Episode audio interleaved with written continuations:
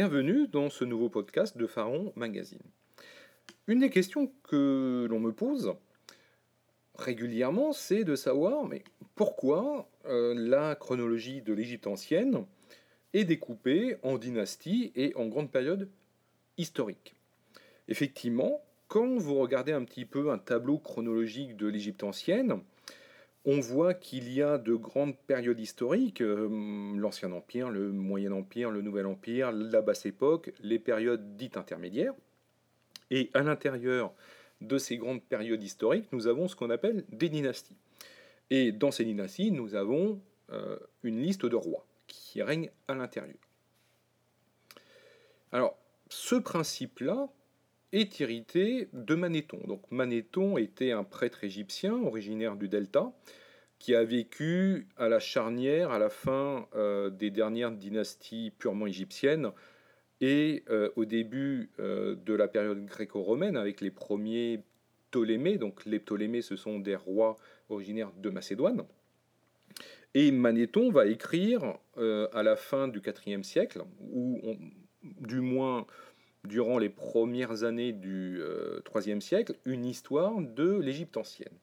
Et Manéthon va répartir, va segmenter en fait l'histoire de l'Égypte par des dynasties. Et dans ces dynasties, nous allons avoir une liste de rois. Et à chaque dynastie, Manéthon va indiquer la ville, en fait, le lieu d'origine, le lieu de règne euh, de cette dynastie.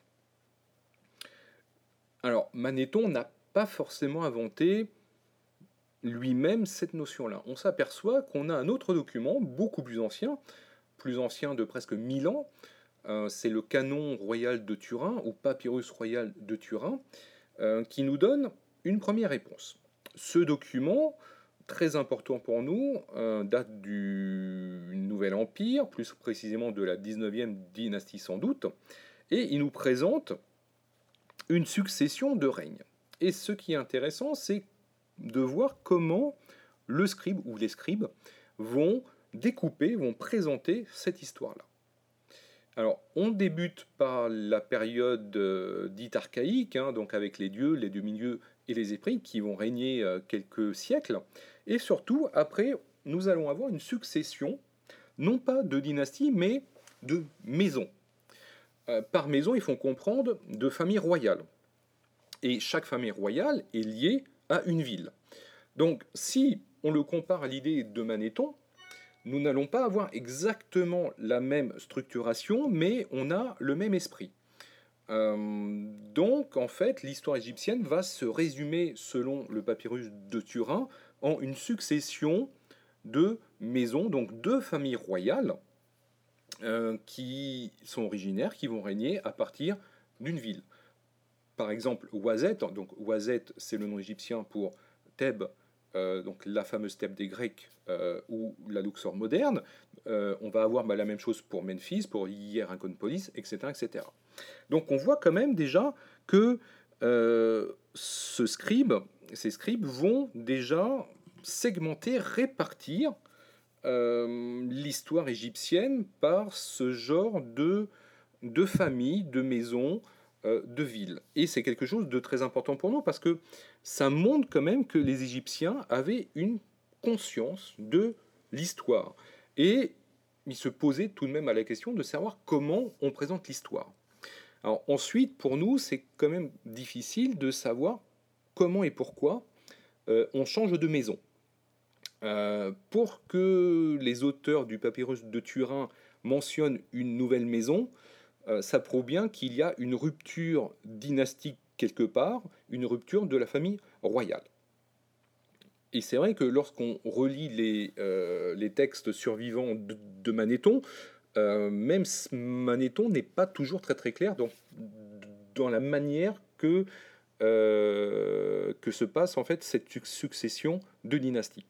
Donc c'est très intéressant effectivement de voir que Manéthon connaissait sans doute euh, et même peut-être consulté le fameux papyrus de Turin.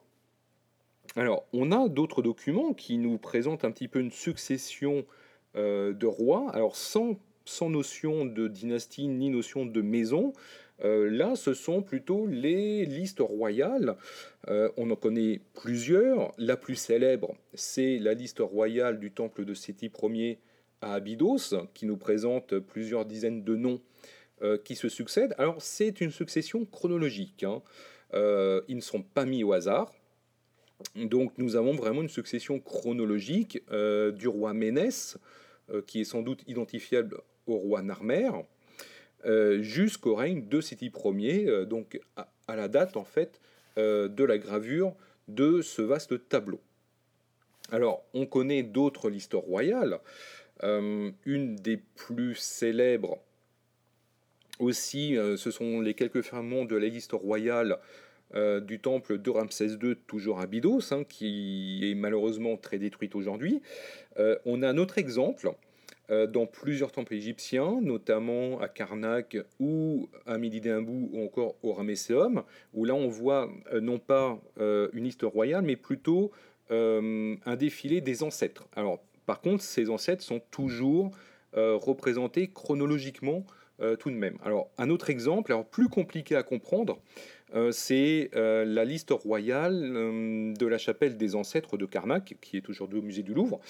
donc document très, très intéressant, mais très difficile effectivement à comprendre. donc tout ça pour dire que les Égyptiens eux-mêmes, encore une fois, avaient tout de même une conscience historique et se posaient des questions sur comment on représente l'histoire. Alors, ces listes officielles, que ce soit dans les temples ou même le canon euh, de Turin répond aussi à des contraintes euh, que l'on peut appeler strictement officielles. C'est-à-dire que tous les rois, ou reines d'ailleurs, ne vont pas être indiqués dans ces listes. Si je prends l'exemple de la liste d'Abydos, hein, on comprend très bien, immédiatement même, que certains règnes sont totalement omis de la liste purement officielle. Euh, ce sont par exemple les règnes d'Hatshepsut, les règnes d'Akhenaton, de Toutankhamon, qui sont euh, omis de ces listes royales. Par contre, ça ne veut pas dire que ces rois qui sont effacés des listes purement euh, royales et officielles, donc qui sont gravés tout de même, ce n'est pas pour autant que l'on efface leurs souvenirs des archives. Et Manéthon a eu accès sans aucun doute à un certain nombre d'archives parce que ces fameux rois euh, omis dans les histoires royales sont indiqués chez Manéthon. En tout cas, on devine qu'ils sont cités par Manéthon. Alors ensuite, l'histoire des périodes intermédiaires, des empires, donc euh, le Moyen Empire, euh, l'Ancien Empire, le Nouvel Empire. Là, ce sont plutôt des segmentations beaucoup plus récentes. Hein. on est vraiment au 19e siècle. Euh, il s'agissait, bah, comme un petit peu ce que l'on a dans d'autres civilisations, euh, comme en Grèce hein, ou, comme au Proche-Orient, euh, on aime bien donner des noms de périodes, de grandes périodes historiques, et de rassembler comme ça des règnes effectivement à l'intérieur. Alors, c'est vrai que l'indication d'Ancien Empire, Moyen Empire, Nouvel Empire, les périodes intermédiaires, la basse époque, bah, parfois on a du mal à comprendre à quoi ça correspond. Euh, parce qu'il s'agit d'un découpage purement artificiel. Euh, autant le découpage par les dynasties de, de, Manéthon ou par la notion de maison, comme on l'a euh, dans le papyrus de Turin, répondent, répond à, à, des réalités historiques.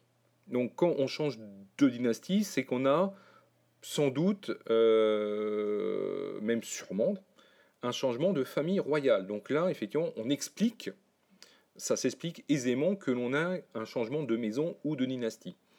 Euh, alors que les grandes périodes historiques, euh, l'Ancien Empire, le Moyen Empire, le Nouvel Empire, ne reposent encore une fois sur aucune base historique euh, réellement fiable.